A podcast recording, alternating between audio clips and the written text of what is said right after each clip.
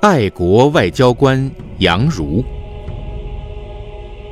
杨儒是清朝时候驻俄国的公使。一九零零年，当八国联军的野蛮铁蹄正在华北大地上肆意践踏并进逼北京的时候，彼得堡的皇宫里，沙皇做起吞并中国东北三省的美梦来。一九零一年，杨儒到任不久后，就开始和俄国政府谈判我国东北问题。我们俄国政府是在镇压义和团，我们俄国不会要中国的一寸土地。但是清朝政府还没完全安定，所以俄军不能从东北三省撤退，所以俄军不能从东三省撤军。而你们中国代表必须承认我们在东北的特权。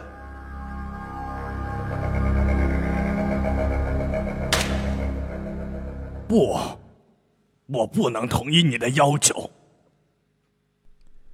谈判俄国的大臣言语苛刻，想占领我们东北三省。杨儒站起来痛斥俄国人：“你们所做的。”完全背离了你们的保全中国主权的承诺，你们表面上交还东北三省，实际上却严重的侵犯了中国的主权。我是不会在这份条约上签字的。条约文本已经由伟大的沙皇批准，一个字都不能改。你不签字，那么我们也不必谈判了，俄中两国也不可能再有友好了。哼！这份赞约是由已经革职的官员订立的，政府不知情，属于擅自做决定，不能算数。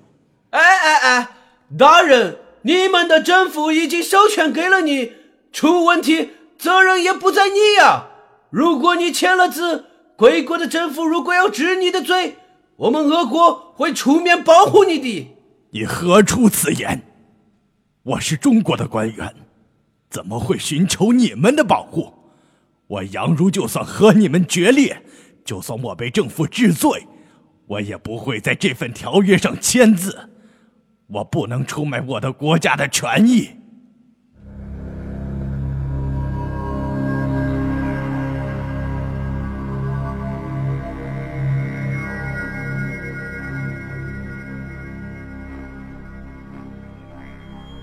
杨儒生气的离开了，他知道。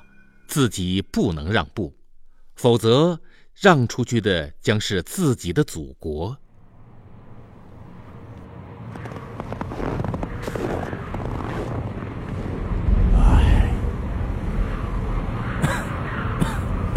大人，来人呐！快请大夫。由于担心国事心情沉重，加上年龄已经很高。杨儒在一次谈判回来，不小心在雪地滑倒，摔成了重伤，一病不起。但是他仍旧坚持不肯向俄国人屈服。清政府在全国人民的压力之下，只能同意了杨儒的意见，拒绝签订不平等的条约。